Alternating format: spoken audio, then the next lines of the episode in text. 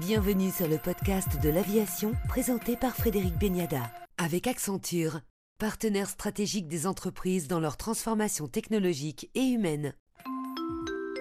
Suite de notre entretien avec Bruno Evin, président directeur général d'Airbus Hélicoptère, pour évoquer la mobilité urbaine. Plusieurs projets ont vu le jour au cours de ces dernières années. Alors, quelle est la politique de votre entreprise sur ces taxis volants? C'est un très beau sujet et très excitant pour l'ensemble des équipes d'Airbus Hélicoptère. On entend et on voit évidemment une, une attente très forte s'agissant de la mobilité urbaine par rapport au congestionnement de certaines villes et puis par rapport aux attentes aussi hein, en termes de en termes d'émissions, en termes de bruit, d'émissions de CO2 et puis euh, finalement en termes de capacité à se transporter plus plus facilement. donc il y a une attente très forte par rapport à une offre dans ce domaine-là. Il y a beaucoup euh, d'acteurs qui euh, et de nouveaux acteurs qui, qui se positionnent sur ce segment.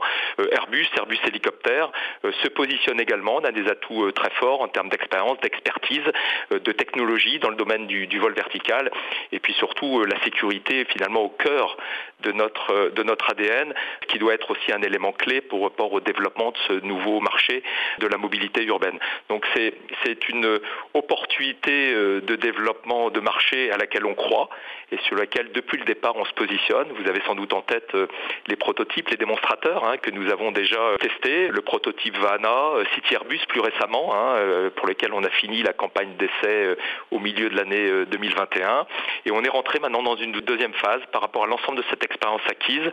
On, on, a communiqué à la fin de l'année dernière sur le lancement d'un nouveau démonstrateur, prototype, dit euh, City Airbus Next Gen pour une nouvelle génération, qui prend le meilleur finalement de ce qu'on a appris sur ces euh, différents démonstrateurs, qui prend en compte l'ensemble de, notre expérience. On vise à avoir un premier vol à la fin de l'année 2023, et puis euh, en travaillant étroitement avec nos autorités, les autorités européennes, finalement être capable de démarrer progressivement à faible échelle hein, des premières des premières missions, des premières opérations pour aussi apprendre, puisque le défi de la mobilité urbaine par rapport au développement de ce marché, il n'est pas uniquement technique, il n'est pas uniquement euh, technologique à travers euh, une plateforme qui serait certifiée aux bons standards de sécurité.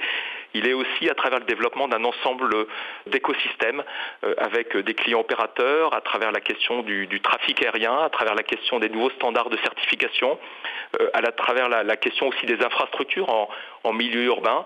Donc c'est un défi global et, un défi qu'on doit adresser à travers un, des partenariats globaux. Donc on, on est très clairement engagé sur cette euh, nouvelle, euh, nouvelle perspective. On est très excité par ces perspectives. Et il y a aussi un défi euh, d'acceptabilité sociétale? Oui, clairement. Et, c'est la raison pour laquelle je pense qu'il faut aborder ce nouveau marché avec beaucoup d'ambition, d'excitation, mais beaucoup d'humilité. il y a un défi technologique, mais il y a aussi un défi d'acceptation urbain. dès lors qu'on parle de mobilité urbaine, on parle de, plateformes qui potentiellement bah, volent au-dessus de nos têtes lorsqu'on déplace, lorsqu'on est piéton. donc la question des sécurités euh, au-delà de, toute la valeur que ça va pouvoir apporter, elle est, centrale.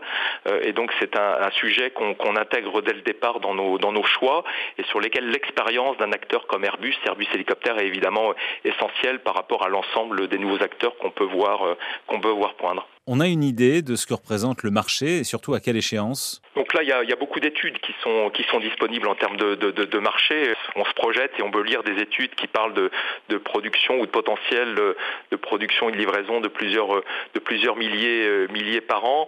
On est plus prudent dans le développement du marché euh, à son origine, en tout cas. Hein. Je pense que euh, c'est un, c'est un marché sur lequel on doit, par rapport à l'acceptabilité sociétale que vous en mentionnez, finalement envisager une évolution progressive donc démarrer euh, des opérations euh, à faible échelle, que ce soit dans le domaine médical, que ce soit dans le transport logistique, euh, par rapport à des transports sur des, zones ou des couloirs, typiquement aéroport, centre-ville, et puis bah, progressivement croître en termes de, en de perspective. Donc je pense que je vois le marché se développer dans la deuxième partie de la décennie, hein, d'ici, d'ici entre l'horizon 2025 et 2030, à faible échelle dans un premier temps, et puis effectivement sur des horizons horizon euh, moyen terme, post-2030, 35, 40, on peut imaginer effectivement un facteur d'échelle plus important, mais je crois qu'il faut accepter pour un, nouveau marché tel que celui-là, avec des défis de transformation tels que cela, accepter que, que l'évolution soit progressive. Bruno Evin, la mobilité urbaine, elle passe forcément par l'électrification?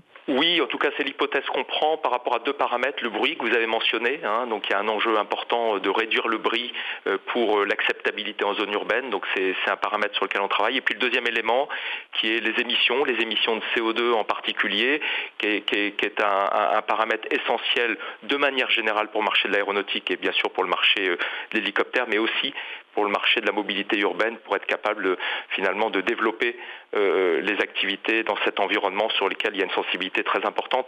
Et donc la propulsion électrique euh, est, est, une solution qui répond à la fois à cette question du bruit et cette euh, question de l'émission euh, de CO2. Donc euh, oui, c'est l'hypothèse forte, l'hypothèse forte sur laquelle on travaille. Mais ça veut dire que pour l'instant, on reste limité en termes d'autonomie, ne sachant pas stocker l'électricité. Oui, c'est la raison pour laquelle bah, les, les, premières missions sur lesquelles on travaille avec notre dernier prototype, le City Airbus NextGen, on est sur des missions typiques de 80 km en termes de, rayons de rayons d'action pour des vitesses de l'ordre de 120 120 km heure. Mais donc effectivement, un des paramètres dimensionnants est l'autonomie, l'autonomie euh, liée aux batteries en particulier. En matière de développement durable et de nuisance, lorsque l'on évoque l'hélicoptère, on parle beaucoup du bruit. C'est un problème aujourd'hui?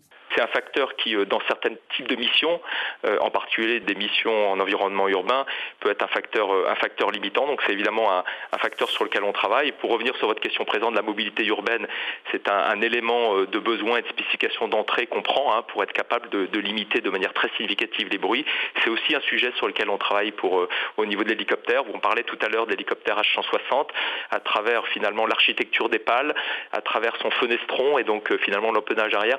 On voit, on voit très bien que bah, des innovations permettent de réduire significativement le bruit, puisque le, le, H160 sera un des modèles les plus silencieux de sa, sa génération. Donc on travaille aussi sur ce défi-là euh, pour les hélicoptères. On rappelle aussi que l'hélicoptère sauve énormément de vies. Oui, c'est le point sur lequel euh, je voulais, je voulais également insister.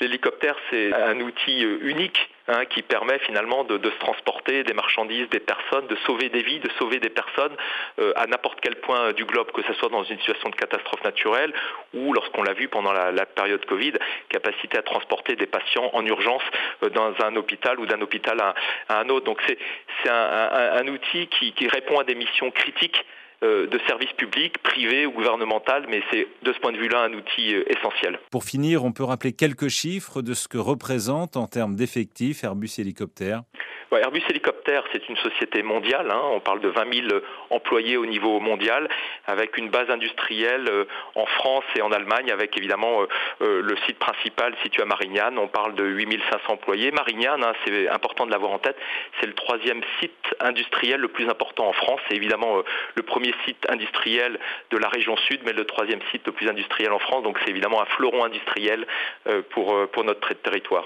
Merci Bruno Evin, PDG d'Airbus Hélicoptère pour le podcast de l'aviation. Merci beaucoup.